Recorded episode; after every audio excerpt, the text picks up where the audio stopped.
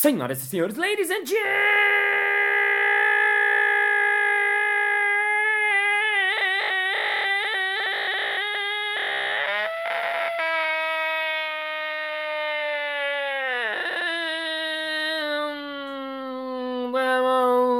mesdames et messieurs, sommeliers e sommelieras. Está começando mais um Balascast Música.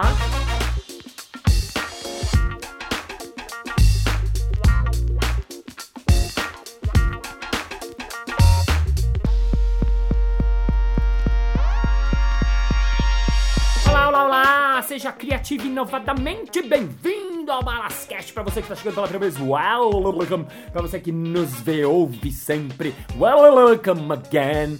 Para você que é de São Paulo e está ouvindo esse episódio em julho, eu estou no Teatro Eva Hertz em temporada com meu solo bagagem. Tem que ver, porque tem que ver, porque tem que ver.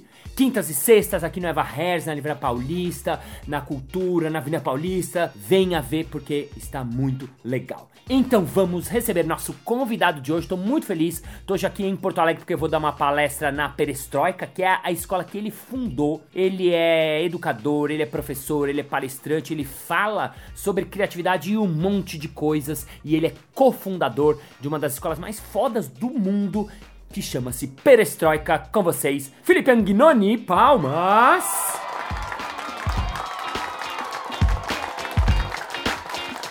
Entrevista com Felipe Anguinoni.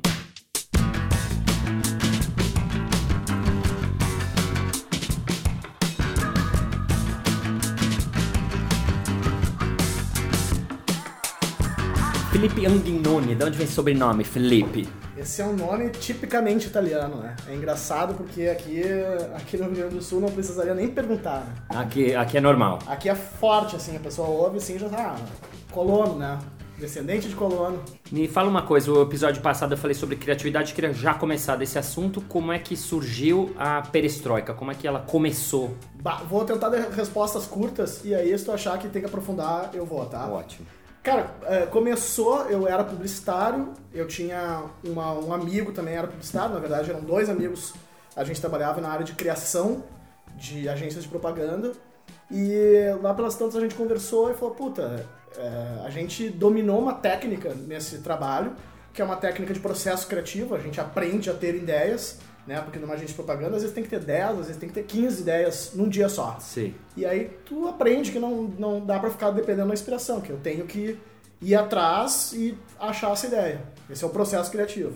Só que o output, né, o resultado desse processo criativo era a peça publicitária. Uhum. E a gente falou, cara, quem sabe a gente usa esse, essa técnica que a gente sabe fazer para ter ideias, mas para ter ideias para alguma outra coisa, mudar o resultado. Vamos fazer que sejam negócios criativos. Então, nosso primeiro desafio foi, tá, vamos criar um negócio, vamos criar algo que vai ser nosso projeto paralelo, que pode virar um negócio e que tem que ter a ver com criatividade. E não pode ser um agente de propaganda. Uhum. E a gente começou um processo de um ano e meio de brainstorming.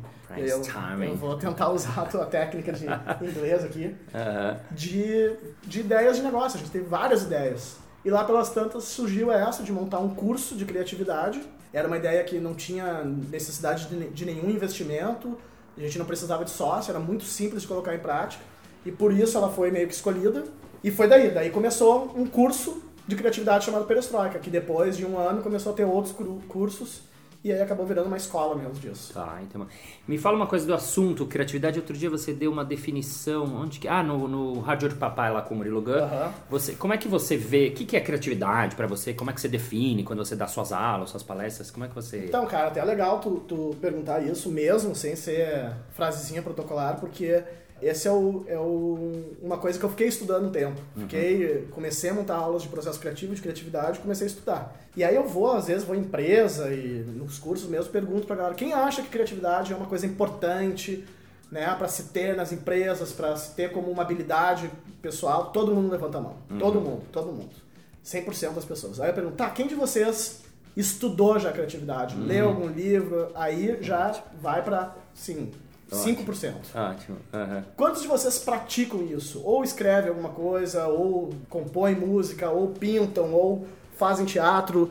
Quantos de vocês fazem isso? E aí também fica aí uns 5%. Então, as- todo mundo considera que é uma habilidade importante, mas vai estudar como é que se faz preço, como é que se gerencia pessoas e ninguém vai praticar isso. E aí quando pergunta, ah, qual é a definição de criatividade, vem um monte de coisa, porque é um- uma coisa meio etérea, e eu apresento a minha definição que veio depois de algumas pesquisas. E aí eu vi várias coisas interessantes, juntei tudo numa frase que eu acho que é interessante, que é Opa. Criatividade é conseguir imaginar algo que eu nunca tenha visto. É uma habilidade mental, na minha concepção, isso não quer dizer que ela seja certa, habilidade mental de eu conseguir imaginar uma coisa que eu nunca vi antes. Consegui imaginar algo que eu nunca tenha visto. Tá? Fala mais sobre isso, porque a, a primeira coisa que vem à cabeça é ou a pergunta, né, de, de ah, mas eu consigo imaginar. Só que de imaginar fazer Ah, é outra coisa. outra coisa. Outra coisa. Tá. E o importante é fazer. Tá. Por isso que eu acho assim que criatividade todo mundo tem, todo mundo consegue ter, não é um dom, não é Ah, um é talento. louco. legal. Outra coisa também que eu, eu não tenho muita.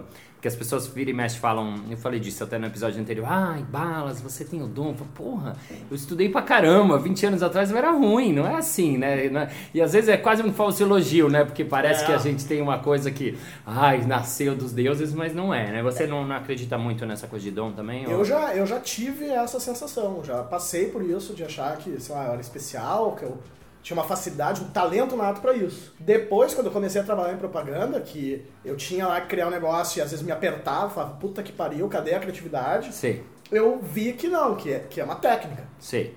Obviamente tem gente que tem mais facilidade porque desenvolveu, sei lá, os pais, Sim. a educação, o signo, o ascendente, a Sim. lua, essas porra toda, influenciam.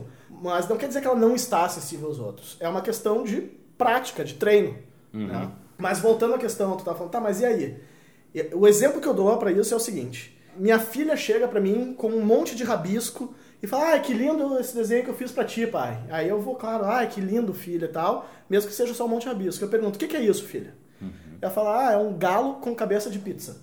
Né? Então imagina você aí que está ouvindo o Balascast, um galo, até o pescoço é um galo, e depois uma fatia de uma, de uma pizza marguerita, assim, com tomate em cima dela. Ah, apesar daqueles garranchos não serem um desenho bem feito, não representarem aquilo que está na cabeça dela, se ela nunca viu isso, se ela nunca teve essa referência, se ela, se ela misturou, ela criou aquilo. E isso é criatividade. Eu acho que é por isso que falam que crianças são tão criativas, que tem um monte de coisa que elas nunca viram. E elas chegam lá, imaginam e trazem aquilo. Em comparação, se eu descubro que foi uma coleguinha da escola dela que falou, desenhou esse galo com cabeça de pi- de pizza no- na escola. Falou, ah, esse aqui é um galo com cabeça de pizza. E ela pegou e reproduziu a piada ou a brincadeira comigo, ela não criou aquilo. Foi uma outra pessoa que criou. Se uma pessoa na China criou aquilo mil anos antes e tem um desenho animado com um frango cabeça de pizza, eu acho que até que tem, e a minha filha nunca viu isso, é, a ideia dela não é inédita. Alguém já teve essa ideia antes. Mas é uma, é uma criatividade, é original, surgiu dela. Sim. Se uma outra menina de 7 anos desenha a Mona Lisa igual, Mona Lisa foda, assim, que vamos supor que até um expert olha e fale, nossa, essa menina tem os traços do Leonardo. Sim. Leonardo da Vinci, que foi quem pintou a Mona Lisa, porque eu não sei como é que é a qualificação. Como é que é a qualificação dos meus ouvintes? Só estão menosprezando vocês, hein, galera? Bom, aí, puta que pariu, essa mina, essa, essa menina, ela tem um, um talento, um dom, uma facilidade, mas não é criatividade. Ela não criou a Mona Lisa.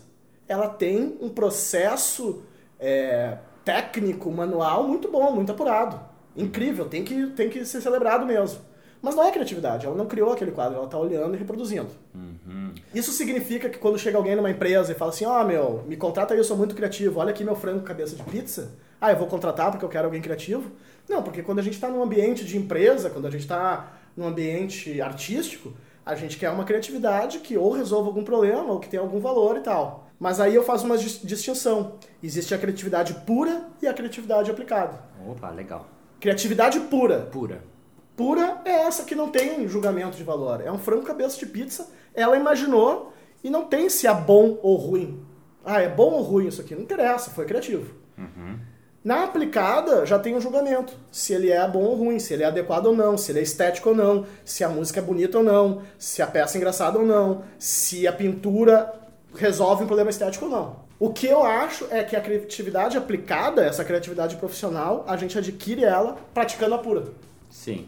Tá, entendi. Entendeu? Então a gente tem lá um executivo de uma puta empresa e fala: Não, eu vou ser criativo. Passa. Quando chegar um momento, surgir o problema, eu vou ser criativo. Aí surge o problema e ele não consegue. Ou ela não consegue ser criativo porque não treinou. Não escreveu um bilhete pra namorada, onde tem uma, uma criatividade. Não escreveu. Quando vai fazer o aniversário do filho, faz da galinha pitadinha em vez de criar o seu próprio tema. Quando vai, sei lá, fazer a sua própria festa de aniversário, faz uma festa normal. Não pratica, né? No bilhete da namorada dá pra eu fazer uma, uma, uma manifestação criativa. Vou dar um exemplo bem básico. Durante uma época da agência de propaganda, eu cuidava da pauta da criação. Então eu era redator publicitário e além disso cuidava. Todos os trabalhos que entravam eu que dizia, fulano vai fazer esse, fulano vai fazer aquele, de manhã, de tarde e fechava a pauta. E aí teve uma vez que na segunda-feira tinha fechado a pauta da semana. Não tinha mais como botar nenhum trabalho na semana. Então eu tinha que avisar toda a agência, olha gente, surgiu muito trabalho, a pauta está fechada. Ao fazer isso, eu escrevi o soneto da pauta fechada. Soneto da pauta fechada. Então eu não tenho aqui a memória de como é que é, mas era um soneto, com as rimas de soneto, né? Fazendo, ah, não sei o que, então, e dava informação. Então, surgiu muito trabalho, não sei o que, né? Trabalho, vai ser difícil pra caralho, afinal é segunda, todo mundo tomou na bunda, fiz algumas coisinhas assim Uhum. e fiz lá o soneto. Eh, e as pessoas já liam aquilo e já riam, já, ah, que legal. É, é a mesma coisa, é, eu poderia informar, gente, a pauta está fechada, ou fazer aquilo. Quando eu fazia aquilo, a pessoa entendia que a pauta estava fechada e ainda tinha uma pequena diversão, digamos assim, né? Uhum. Então, quando eu faço esse soneto que não precisava ser feito, não é a maneira mais objetiva de, de fazer aquela comunicação, mas eu tô treinando. E aí é isso, bilhete pra namorada, coisinha, cada coisinha que a gente faz, a gente vai treinando apura. E aí quando vem uma necessidade, opa, temos um problema para resolver. Tá, agora eu tô treinado e vou tentar imaginar soluções que nunca foram vistas para esse problema. Legal. E paramos por aqui a primeira parte da nossa entrevista. Não.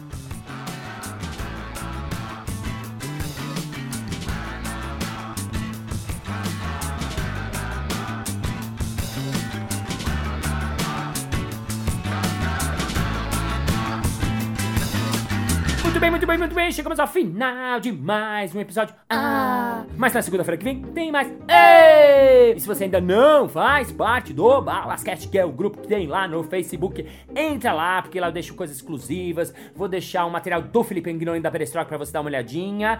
E outras coisas mais. Balascast no Facebook, entre se você quiser. Se não, não entre, porque você é livre. E vamos agora ao nosso momento merchan.